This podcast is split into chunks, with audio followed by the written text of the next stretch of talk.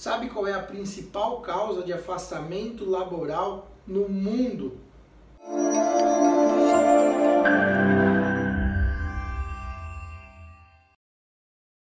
Gente, dor nas costas é a principal causa que leva as pessoas a deixarem de trabalhar, a ficarem de repouso, a se afastarem das suas atividades.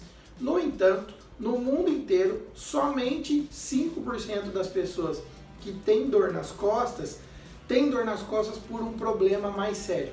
Alguma doença, como por exemplo hernia de disco, alguma inflamação ou algo que seja necessário um tratamento mais aprofundado.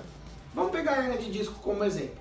De todo mundo que tem dor nas costas na vida, que pode chegar a 90% da população,